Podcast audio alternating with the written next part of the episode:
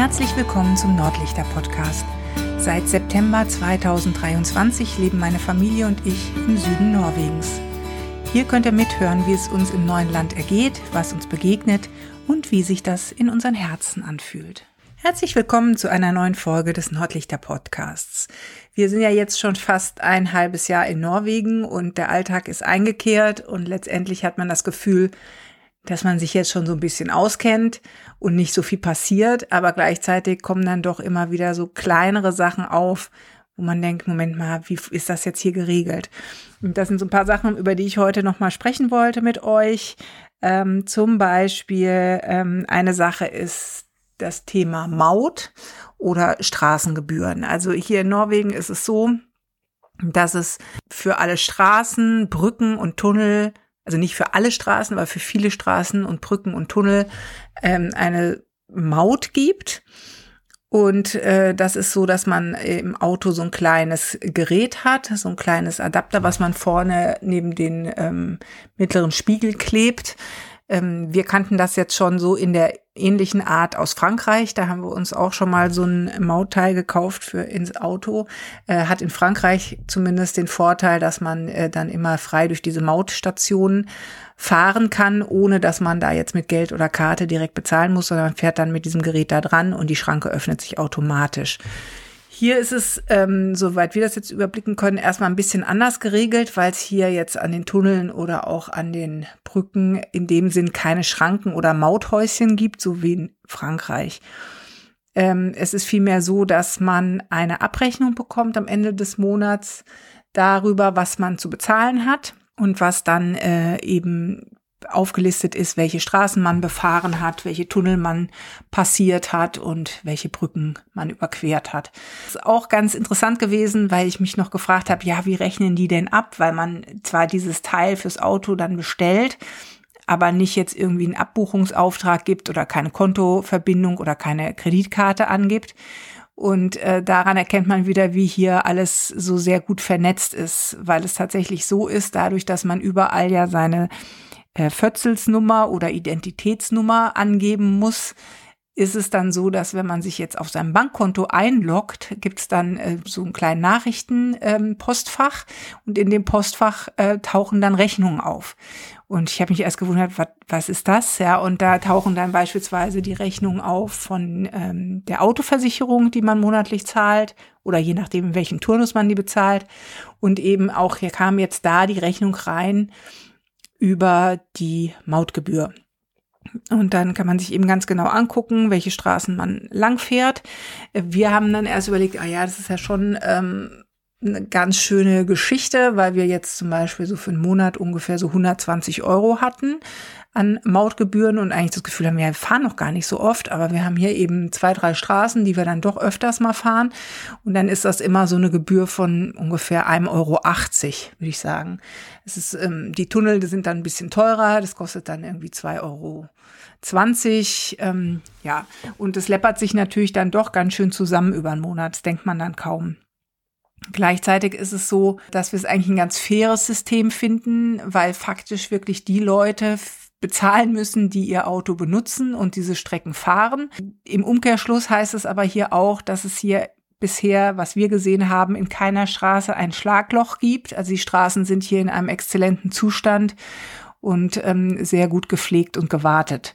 Äh, sowohl auch die Tunnel und Brücken. Also die Tunnel sind immer sehr ähm, was wir jetzt hier um uns rum haben, recht breit, ähm, teilweise mit so Lichtinstallationen, wenn der Tunnel sehr lang ist, dass man da eben nicht ermüdet. Und ähm, ja, klar kostet es auch Geld, das instand zu halten und auch so zu bauen. Ähm, und über die tatsächliche Nutzungsgebühr ist es eigentlich ein fairer Deal, weil das auch dann vor allem die Menschen bezahlen, die das auch wirklich nutzen. Also sprich über die Brücken, die Tunnel oder auch die Straßen fahren. Und die, die jetzt halt mit dem Fahrrad unterwegs sind oder zu Fuß unterwegs sind, müssen natürlich dann entsprechend nichts bezahlen. Also finde ich jetzt persönlich ein recht faires System. Dann gibt's hier auch das Thema der Parkgebühren, an denen ich jetzt hier so ein bisschen fast verzweifelt bin, weil auch hier die Parkgebühren natürlich alle mehr oder weniger ähm, digitalisiert sind.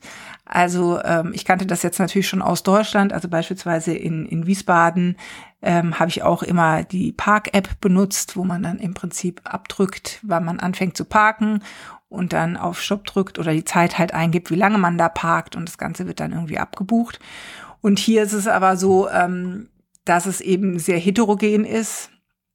Also es gibt hier Straßen, die haben tatsächlich noch ein ganz normal so einen kleinen Automat, wo man eben so einen Zettel ziehen muss, wie lange man ähm, parkt, also für eine Stunde oder anderthalb Stunde und den dann ins Auto legen muss. Dann gibt es ähm, Parkhäuser und Parkplätze, wo es eben auch über die Apps funktioniert. Dann gibt's wiederum Parkhäuser, die haben so eine Kameraerfassung und haben eine Stunde frei. Da ist es dann so, dass man praktisch bezahlen muss, wenn man rausfährt. Dann gibt man am Automaten seine, ähm, sein Kfz-Kennzeichen ein und dann kann er genau sagen, was man bezahlen muss. Und da haben wir zum Beispiel hier ein Parkhaus in Hinna, was hier so ein neuerer Stadtteil ist, wo wir jetzt ein paar Mal waren, wo ich es überhaupt nicht verstanden habe, weil ich da nicht mit meiner App bezahlen konnte. Und dann steht vorne so, ja, sie werden automatisch Kamera erfasst. Ähm, und mir nicht klar war, dass ich das dann beim Ausfahren doch am Automaten bezahlen muss, ähm, was dann zur Folge hatte, dass wir praktisch eine Rechnung zugeschickt bekommen haben aufgrund des Kennzeichens. Das war jetzt nicht dramatisch. Wir mussten dann halt irgendwie die Parkgebühr bezahlen und dann noch eine Gebühr von, weiß ich nicht, 2,50 Euro. Ähm, also war jetzt auch nicht so, dass es dann wie so ein Strafzettel ist, sondern einfach nur, dass man das dann halt nachbezahlt und das eben dann ein bisschen teurer ist als die äh, faktische Parkgebühr. Aber das war jetzt eben auch so ein Thema, wo ich erstmal gedacht habe, oh Gott, ich, an jedem Parkplatz muss man sich neu orientieren, wie es jetzt funktioniert. Ähm, und hier bei uns in Stavanger in der Stadt ist es halt auch so, dass es in dem Sinne überhaupt keine Parkflächen gibt, auf denen man einfach so parken kann. Also selbst bei uns hier im Wohngebiet ähm, habe ich neulich auch eine Politesse rumlaufen sehen da hat halt jeder seinen Parkplatz und weil wir jetzt hier die Baustelle vorm Haus haben, mussten wir eine Zeit lang hier an der Straße parken. Das hat dann aber der Bauleiter für uns erledigt. Der sagte, ja, okay, ich nehme euer Kennzeichen auf, melde das der Behörde und dann wissen die Bescheid, dass ihr hier parken könnt. Aber theoretisch, obwohl die Straße breit ist und eigentlich hier auch keiner rumfährt und auch eigentlich keiner parkt, ähm, darf man hier eben nicht parken an der Straße. Was im Umkehrschluss aber auch ganz schön ist, weil wir hier eben eine offene Straße haben, eine freie Straße, die halt null zugeparkt ist und auch keiner der Anwohner, äh, die sich jetzt hier irgendwie dann einfach mal auf die Straße stellen, statt in ihre äh, Parkplätze am Haus zu fahren. Also das Parken ist hier also auch noch mal so ein ganz interessantes Thema. Ja, und äh, dann haben wir jetzt hier auch endlich Handyverträge abgeschlossen. Ähm, die sind hier tatsächlich etwas teurer als in Deutschland, hätte ich jetzt gar nicht mit gerechnet. Ja, aber sie kosten hier, also ich sag mal so, wir haben jetzt zu viert in Deutschland vielleicht so 120 Euro bezahlt im Monat und bezahlen jetzt hier 140 zu viert was okay ist. Was aber auch wiederum gut ist hier bei den, auch bei den Handyverträgen, dass man keine Vertragsbindung eingehen muss. Man kann eine eingehen für ein Jahr beispielsweise und hat dann entsprechende Vorteile.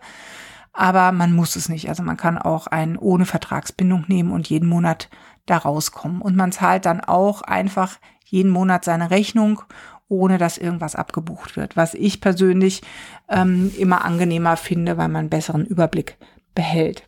Dann ähm, wollte ich noch eine Sache erzählen, mit der wir jetzt leider in dem Sinne äh, in Berührung gekommen sind, nämlich mit einem Zahnarzt, von einem Zahnarztbesuch. Ähm, mein Mann hatte Probleme mit seinem Zahn und dann ähm, ist es hier, ist es grundsätzlich bei den Zahnärzten so, dass Zahnarzt immer selber bezahlt wird. Also auch äh, die, ich sag mal, Krankenversicherung, die hier über das Gesundheitssystem oder über das Sozialsystem in Norwegen läuft, übernimmt grundsätzlich kein Zahnarzt. Also jeder Norweger muss seinen Zahnarzt auch selbst bezahlen. Allerdings sind die Kinder immer kostenfrei. Also Kinder haben Zugang zum Zahnarzt kostenfrei, was natürlich sehr sinnvoll ist. Es gibt hier auch gefühlt unendlich viele Zahnärzte und Zahnarztpraxen. Also es scheint irgendwie ein ganz gutes Geschäft zu sein. Und jetzt war es natürlich so, mein Mann hatte Zahnschmerzen und äh, ich habe hier unsere Nachbarin gefragt und da bin ich wirklich super, super dankbar, dass wir die Nachbarin haben, die eben schon über zehn Jahre hier lebt und dann doch eben solche Sachen wie Empfehlungen hat oder eben Tipps hat, äh, auf die ich dann zurückgreifen kann. Ja, und dann hat sie uns einen Zahnarzt empfohlen, der hier in der Nähe ist, also den man fußläufig erreichen kann, wo sie mit der Familie hingehen und sagte mir aber gleich schon so, ja, man muss immer ein bisschen gucken mit den Zahnärzten hier, das wäre jetzt nicht so ein Service wie in den USA, wo sie also herkommt. Und jetzt habe ich mir gedacht, na gut, ich habe keine Ahnung, wie es in den USA läuft und ähm, warten wir jetzt mal ab, wenn sie den empfehlen und da alle hingehen, wird es jetzt schon irgendwie nicht so dramatisch werden.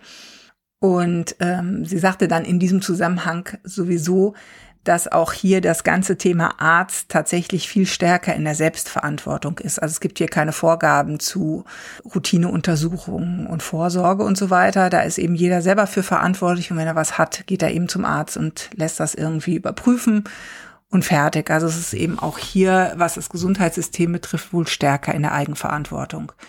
Ja, also Zahnarzt, lange Rede, kurzer Sinn. Mein Mann ist dann hingegangen.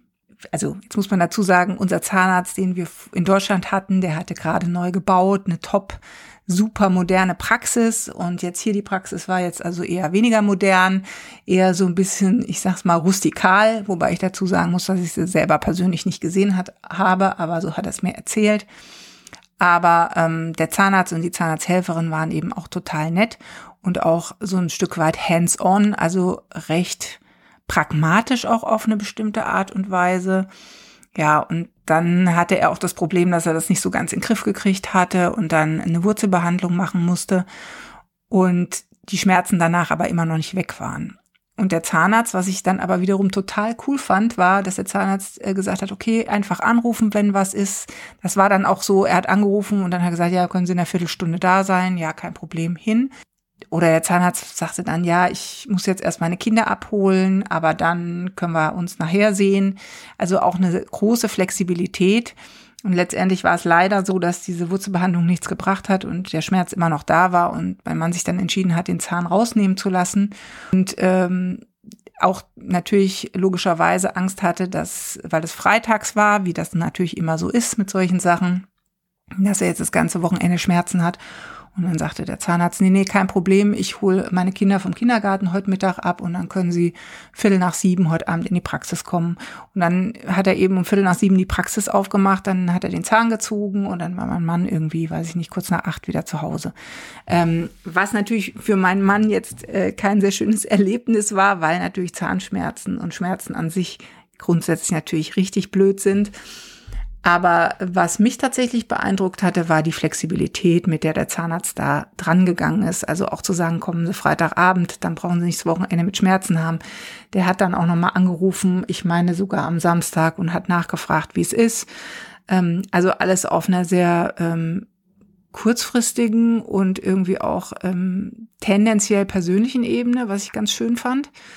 Und es war eben auch so, man geht hin, man hat seine Zahnbehandlung ähm, und man zieht seine Scheckkarte durch und bezahlt das. Ja. Und ich fand es jetzt auch nicht so wahnsinnig teuer. Ähm, also klar, natürlich eine Wurzelbehandlung, Zahnziehen ist jetzt nichts, was äh, total günstig ist. Aber ähm, das ist ja jetzt auch nichts, was man jetzt permanent hat. Ja, und äh, insofern ähm, kann man wohl hier mit klassischen Zahnarztkosten zwischen ja 50 und 90 Euro rechnen, wenn man jetzt nichts Größeres hat. Und das finde ich ist eine echt überschaubare Größe. Und das war jetzt also hier unsere erste Erfahrung mit dem Zahnarzt und hoffentlich für längere Zeit auch eine, die nicht wiederkommt, in dieser Form zumindest nicht, ähm, weil natürlich Kontrolle und so weiter ist klar, dass man das regelmäßig macht.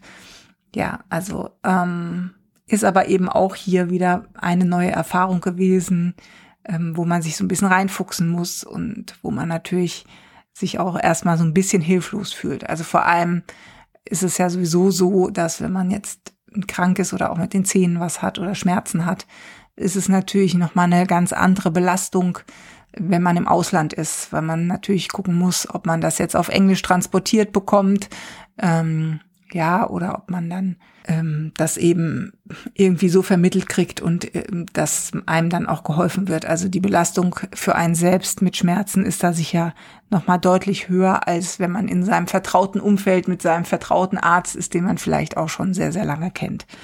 ja, also das war dann eben auch noch etwas, was uns in der letzten Woche begleitet hat. Und da haben wir auch wieder einiges dazugelernt. Ja, ich hoffe, euch hat die Folge gefallen. Ich freue mich, wenn ihr auch mal eine Bewertung da lasst auf Spotify oder auf Apple Podcast. Und dann hören wir uns in der nächsten Folge wieder mit Neuigkeiten aus Norwegen.